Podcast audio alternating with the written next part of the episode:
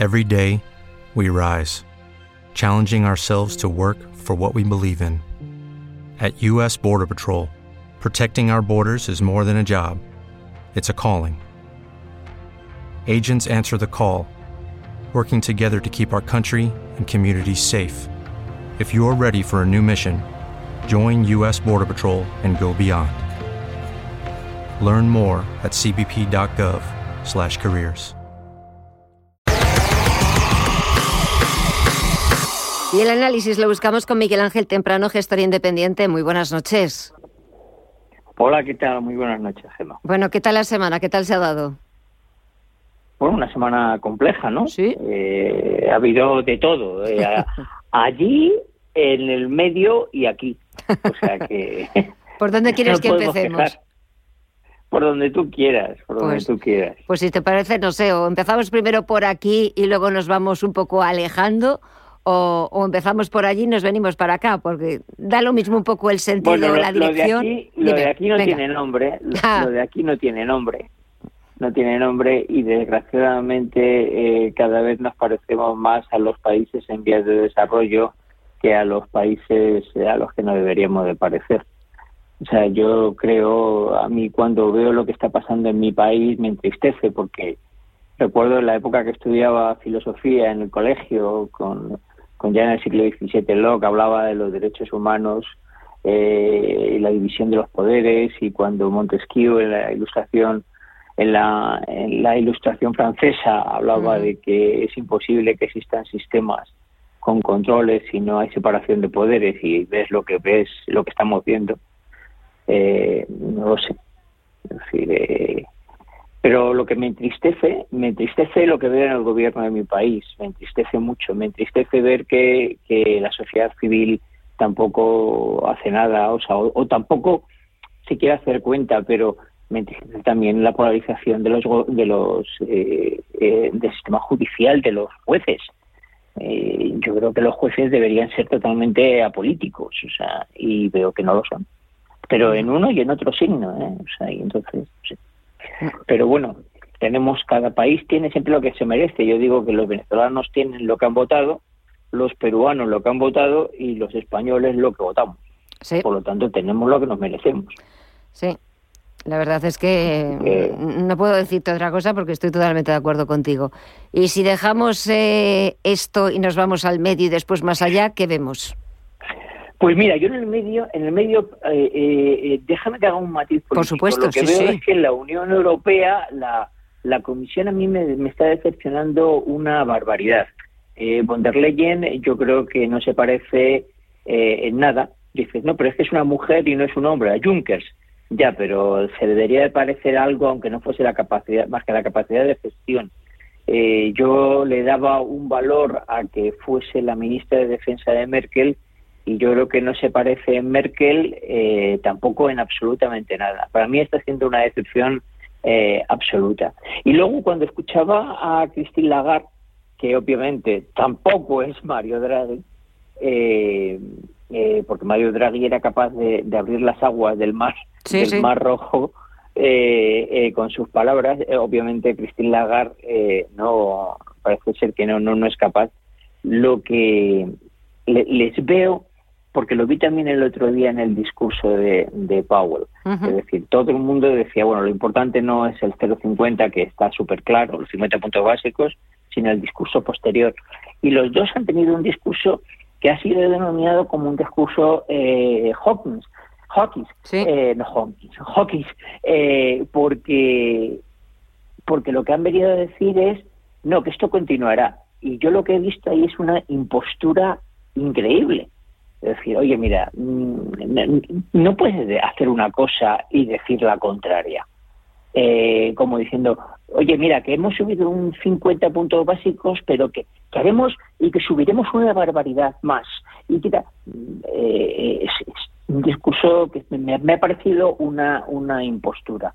Pero bueno, mm, independientemente de los bancos centrales, que yo creo que estaba descontado y que el discurso pues le dé poco, poco valor, lo que sí creo que llama la atención son lo que estamos viendo al otro lado del Atlántico.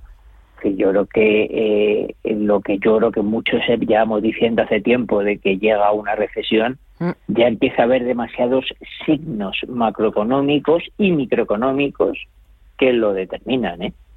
Eh, fíjate, el otro día yo hacía una pregunta y decía, ¿cómo es posible que la demanda interna parezca robusta en Estados Unidos y, y, y las acciones caigan? ¿Qué es lo que está pasando? Cuando miras los flujos, ves los flujos de capital, ves que hay una salida constante del equity. ¿A qué se debía la subida de los de las eh, semanas pasadas? Si no entraba dinero, pues obviamente se debía a un cierre de cortos. Cuando los cortos se han ido cerrando y se han empezado a acabar, fíjate lo que ha ocurrido. Los mercados se hunden por la salida de capitales. Entonces, si ya todos los operadores empiezan a descontar que la, la, mm, la, inflación, aunque no fuese más que por el efecto base, se va a ir conteniendo, no tan rápido como dicen Powell, por el tema de la inflación de segunda ronda, que va a afectar obviamente a la inflación subyacente. ¿Por qué? Porque lo que se está descontando claramente es una, una recesión. Y cuando acudes a qué ha pasado en recesiones previas, te das cuenta que hay dos sectores que las anticipan perfectamente. Uno es el energético y otro es el financiero. Curiosamente, hace un rato, ahora no sé, tres horas, dos horas, leía que Goldman Sachs, que desde septiembre del 19 había incrementado en 11.000, bueno, los 11.000 lo he calculado, 11.000 empleados, planea realizar eh, miles de despidos en los próximos días. Y que Morgan Stanley también está pensando en lo mismo. Entonces empecé a pensar y decir, bueno, cuando esta gente hace esto, es que el sector va a sufrir. Es el segundo. Leía eh, unas declaraciones del, eh, pues como sería el representante de las compañías de transporte en Estados Unidos, diciendo que empiezan a notar de una manera sistemática caída de pedidos. Y de repente cuando vas al S&P, al sectorial, al de transporte, ha caído sustancialmente más que el S&P 500. Y cuando vas a las refinerías, más que a las extractoras, por ejemplo, a Chevron, por ejemplo, a Shell, son compañías que en el último mes han caído mucho más que las compañías que son extractoras, o sea, perdón, eh, las refineras, eh, Chevron y Shelton tienen un, una el peso de la refinería es mayor que el de la extracción. Con lo cual empieza ya todo, si te das cuenta, todas las piezas empiezan a encajar.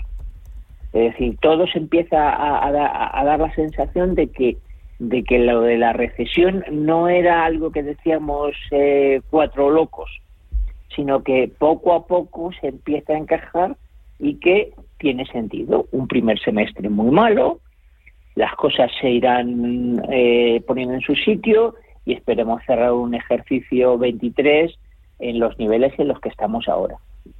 Eh, eh, el otro día, ayer comiendo con un amigo, con un amigo, me, un amigo banquero, me, me preguntaba, que, claro, el problema de muchos inversores es que cuando que no entienden que la, la liquidez es un activo como puede ser el equity.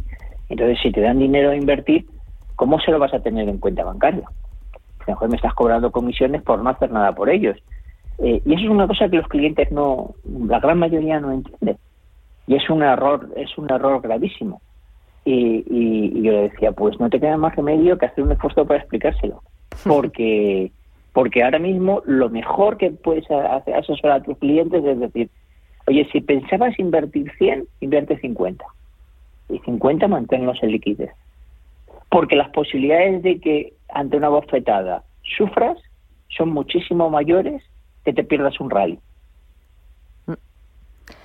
Pues eh, vamos a ver primero, si te parece, a ver cómo despedimos este 2022, que todavía, aunque hoy haya sido vencimiento mundial, esa cuádruple hora bruja y hayamos visto también algo de volatilidad y pues parezca que muchos gestores ya eh, den el año por cerrado, pero todavía nos queda dos semanas para despedir este 2022 y empezar a pensar ya en 2023. Eh, a ver cómo recibimos el nuevo año.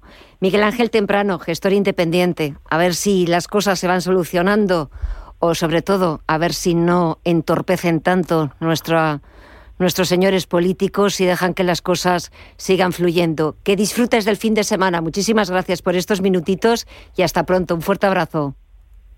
Igualmente, igualmente, Muchas gracias. Adiós.